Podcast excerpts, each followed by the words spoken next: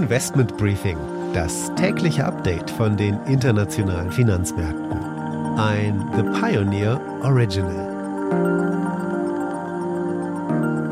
Einen schönen guten Morgen aus Frankfurt. Schön, dass Sie mit dabei sind. Mein Name ist Annette Weißbach und von mir und mit mir gibt es jetzt zuerst einen Blick auf die wichtigsten Themen an den Finanzmärkten. Die Stimmung ist ja ganz gut. Auch der DAX und die anderen europäischen Indizes sind positiv in die neue Handelswoche gestartet. Die Wall Street hat das auch mitgemacht. Alleinig der chinesische Markt, der hat ein bisschen nachgelassen. Aber wie gesagt, insgesamt ist die Stimmung doch relativ gut. Wir haben natürlich eine volle Woche vor uns, gerade zum Thema Notenbanken. Deswegen halten sich Investoren wahrscheinlich tendenziell ein wenig zurück. Und damit der Blick auf das, was wir heute hier für Sie haben. Heute tauchen wir, wie schon gesagt, in die Welt der Notenbanken ein, denn diese Woche gibt es sowohl von der Royal Bank of Australia, der US-amerikanischen Federal Reserve und der Bank of England geldpolitische Entscheidungen. Deswegen wollen wir auch auf die Rentenmärkte schauen, denn hier ist ordentlich viel Bewegung drin. Und die Yield Curve sozusagen, also die Renditestruktur, die wird zusehends flacher. Und das ist normalerweise der Fall, wenn Anleiheinvestoren sich Sorgen machen über die Konjunktur. Wir schauen nach China und auf den chinesischen Immobiliensektor und natürlich auf die jüngsten Konjunkturdaten, denn hier sieht man einmal wieder, dass die chinesische Wirtschaft sich doch deutlich abkühlt.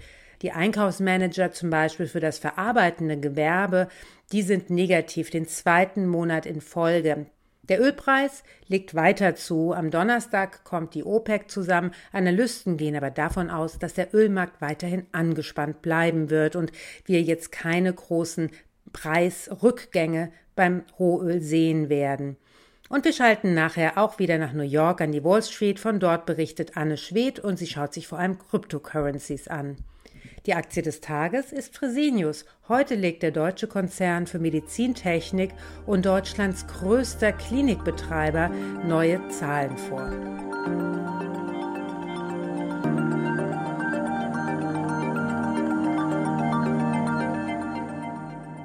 Das Top-Thema dieser Woche sind nun einmal die Notenbanken und deren Entscheidungen. Was wir momentan bei den Notenbanken weltweit sehen, ist wohl der Beginn eines neuen Zykluses und das ist, wird ein Zyklus von weniger Stimulus und wieder höheren Zinsen sein. Letzte Woche hat die Bank of Canada überraschend und abrupt ihr Quantitative Easing, also ihre Anleihekaufprogramm beendet und hat für ordentliche Kursbewegungen gesorgt. Die Bank of Canada war auch schon in der Vergangenheit immer mal wieder gut für Überraschungen am Markt, aber es zeigt auch, dass sie das Thema Inflation sehr ernst nehmen. Also wir haben quasi in Kanada den Anfang des globalen Taperings gesehen. Um in Nordamerika zu bleiben, die Fed wird am Mittwoch wohl ebenso anfangen, sozusagen zu tapern, also ihr Anleihekaufprogramm zu reduzieren. Momentan kaufen sie ja einen unglaublich hohen Betrag an Anleihen jeden Monat, jeden Monat 120 Milliarden US-Dollar an Anleihen werden von der Fed gekauft, um die Finanzierungskonditionen für die Wirtschaft, für die Konsumenten gering zu halten. Die Investoren werden sich vor allem darauf konzentrieren, was Jay Powell, also der Fed-Chef, zum Thema Inflation sagen wird. Denn in den USA liegt die Inflation nun jetzt schon seit fünf Monaten bei fünf Prozent oder mehr. Also sehr, sehr viel höher als das eigentliche Ziel der Federal Reserve. Und natürlich wird sehr viel von der Marktreaktion auch auf dem Devisenmarkt davon abhängen, wie die Fed reagiert und was sie gegen die Inflation plant zu tun. Am Donnerstag wird dann die Bank of England höchstwahrscheinlich die Zinsen erhöhen. Das ist mehr oder weniger schon eingepreist, denn die Bank of England hat den Markt quasi schon vorbereitet mit verschiedenen Reden, verschiedenen Aussagen, dass man sich ordentlich Sorgen um Inflation macht, denn auch die schießt in England deutlich nach oben. Die Rentenmärkte preisen aber selbst in Europa höhere Zinsen ein. Wenn man sich die Renditen an den Anleihemärkten anschaut, dann sind es vor allem wieder die Peripherieländer. Der sogenannte Spread bei den Zweijährigen zwischen Italien und Deutschland hat richtig ordentlich zugenommen. Und das zeigt aber auch, dass die Anleger glauben, dass es eine Zinserhöhung doch irgendwann geben wird. Und man spielt natürlich auch ein bisschen mit der EZB. Es scheint so zu sein, als würden die Rentenmärkte momentan die Notenbanken fast vor sich hertreiben. Wenn man sich die zweijährigen Renditen in den USA, Kanada, Großbritannien, aber auch Australien anschaut, sieht man, dass diese wirklich massiv gestiegen sind seit Anfang Oktober. Hier sind die Notenbanken, also die angelsächsischen Notenbanken, aber auch schon wirklich mehrere Schritte voraus, denn hier kann man ganz klar erwarten, dass es Tapering geben wird, auch von der Royal Bank of Australia. Die werden wohl ihr sogenanntes Yield Curve Management abschaffen, was nichts anderes ist, als auch die Renditen gering zu halten durch Anleiheaufkäufe. Momentan sieht es wirklich so aus, als würden Bondtrader, also Anleihehändler, davon ausgehen, dass die Inflation nicht nur ein temporäres Phänomen ist, sondern die Zentralbanken wirklich mit Zinserhöhungen reagieren müssen, auch wenn sie selbst das momentan noch nicht planen. In den USA wird wohl nächstes Jahr mindestens eine Zinserhöhung äh, kommen, wenn nicht mehr. Nur in Europa scheint es noch sehr früh dafür zu sein. Christine Lagarde weist solche Spekulationen weit von sich und sagt wieder einmal, dass Inflation nur temporär sei. The euro area continues to recover strongly, although momentum has moderated to some extent. But shortages of materials, equipment, and labour are holding back production in some sectors. Inflation is rising, primarily because of the surge in energy prices, but also as the recovery in demand is outpacing constrained supply. We foresee inflation rising further in the near term, but then declining in the course of next year. Schauen wir nach China, denn die zweitgrößte Volkswirtschaft der Welt, die fängt wirklich an, Probleme zu haben. Die Konjunkturdaten sind mehr oder weniger relativ schlecht. Der Einkaufsmanager-Index für das verarbeitende Gewerbe, der kam sogar unter der Messlatte von 50 rein. Die chinesische Wirtschaft hat die gleichen Probleme wie viele andere Wirtschaften. Sie haben Engpässe bei der Energie, aber es kommt auch hinzu, dass es fast so aussieht, als würde dieses Wachstumsmodell von China an seine Grenzen kommen. Das Wachstumsmodell, das basiert nämlich vor allem auf vielen Schulden. Und das haben wir ja auch bei den Immobilienentwicklern gesehen. Und da ist die Kuh wirklich noch nicht vom Eis. Wir haben zwar bei Evergrande jetzt auch eine Zinszahlung kurz vor der Deadline bekommen, aber es bleibt nun ja weiterhin das Problem, dass der Immobilienentwickler unglaublich hohe Schulden hat. Und er steht da ja nicht alleine. Äh, sondern es gibt ja noch sehr viele andere, die ebenso hohe Schulden haben. Und der Immobiliensektor, der macht einfach bis zu 30 Prozent des chinesischen BIPs aus. Also da müsste man schon noch vorsichtig sein, auch was Anlagen anbelangt.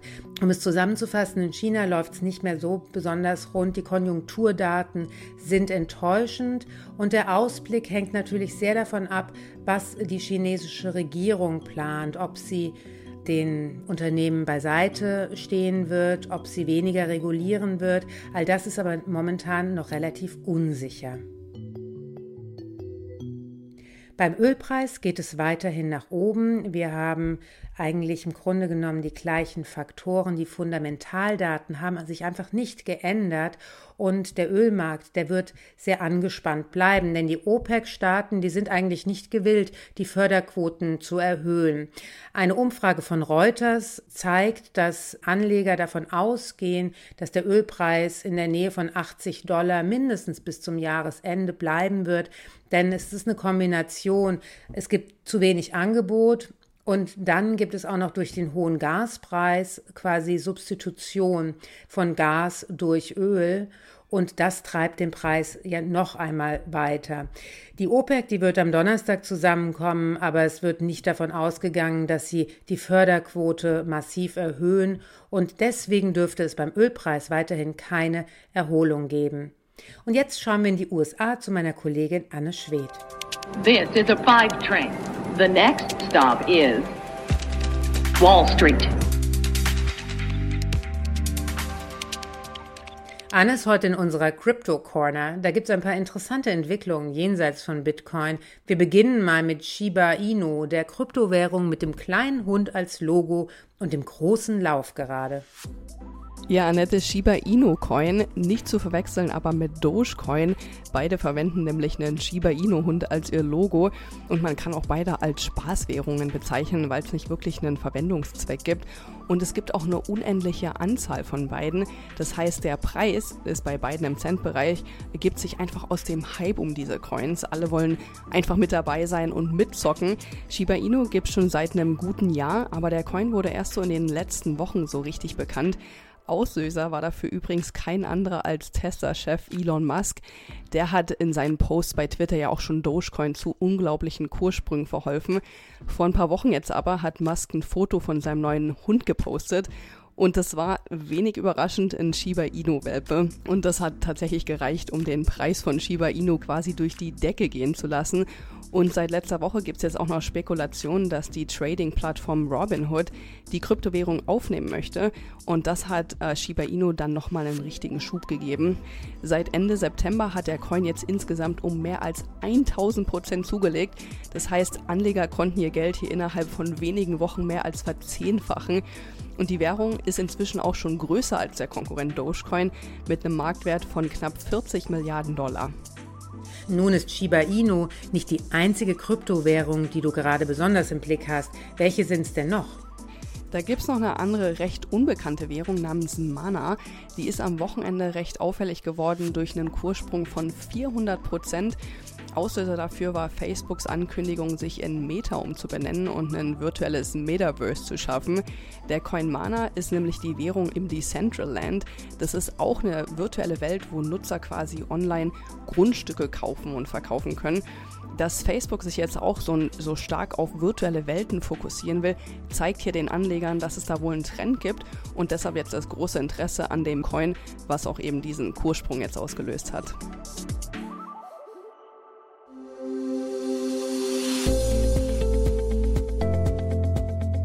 Weiter geht's nach Deutschland mit einem Blick auf die Aktie des Tages. Das ist heute Fresenius. Bei Fresenius gibt es heute Quartalszahlen. Die Corona-Krise hat den Krankenhaus- und Gesundheitskonzern ausgebremst. Langsam erholt sich zwar das Geschäft bei Deutschlands größtem Klinikbetreiber. Man operiert wieder mehr, aber dennoch bleiben auch zuletzt noch Patienten aus Angst vor einer Ansteckung einfach weg Dazu kommt noch, dass die Dialysetochter Fresenius Medical Care, kurz FMC, die Investoren in diesem Frühjahr mit einer eiskalten Gewinnerwartung überrascht hat. Inzwischen deutet die Prognose auf einen Ergebnisknick im prozentualen hohen Zehner bis mittleren Zwanziger Bereich hin. Im zweiten Jahresviertel hatte Fresenius dann dank des wieder erstarkten Krankenhausgeschäfts und Zuwachsen auch bei der Generikatochter Kabi die Pandemie ein Stück weit hinter sich gelassen. Allerdings ist es immer noch nicht ganz klar, wie die Zukunft sich gestalten wird. Der Konzernchef Stefan Sturm konnte seine Jahresziele sogar ein wenig freundlicher gestalten. Allerdings warnt er, dass die Pandemie trotz der fortschreitenden Impfung noch nicht vorbei sei.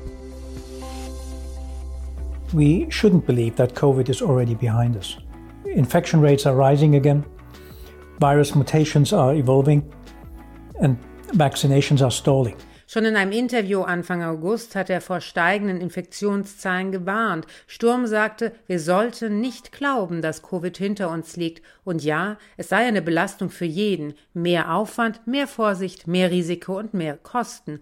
Dennoch habe man in der ersten Jahreshälfte ein sehr gesundes Wachstum erzielt. Sie bleiben profitabel, wenn auch weniger als ohne Covid. You're right. A burden. More effort, more care, more risk and more costs. At the same time, we have achieved very healthy growth in our businesses in the first half of the year. We remain profitable, though less so than we would have been without COVID. Here too, the pandemic takes a toll. Die frühere Annahme, dass sich die Rahmenbedingungen der zweiten Jahreshälfte verbessern, sei zunehmend in Gefahr. Ob die Erholung sich zwischen Juli und September weiter fortgesetzt hat, wird sich heute mit den anstehenden Quartalszahlen zeigen.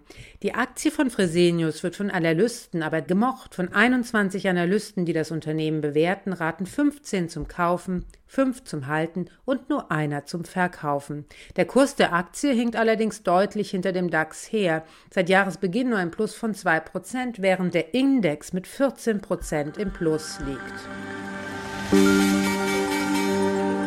Investment Briefing, das tägliche Update von den internationalen Finanzmärkten. Damit war es das für heute. Ich hoffe, Sie sind morgen wieder mit dabei. Dann gibt es unter anderem einen Ausblick auf den chinesischen Aktienmarkt und wir werfen einen Blick voraus auf die Zahlen von BMW. Gerne nehmen wir natürlich auch Ihre Fragen und Vorschläge auf. Schicken Sie eine E-Mail oder Sprachnachricht an finanzmarkt.mediapioneer.com. Ich wünsche Ihnen einen schönen Tag heute und hoffe bis morgen.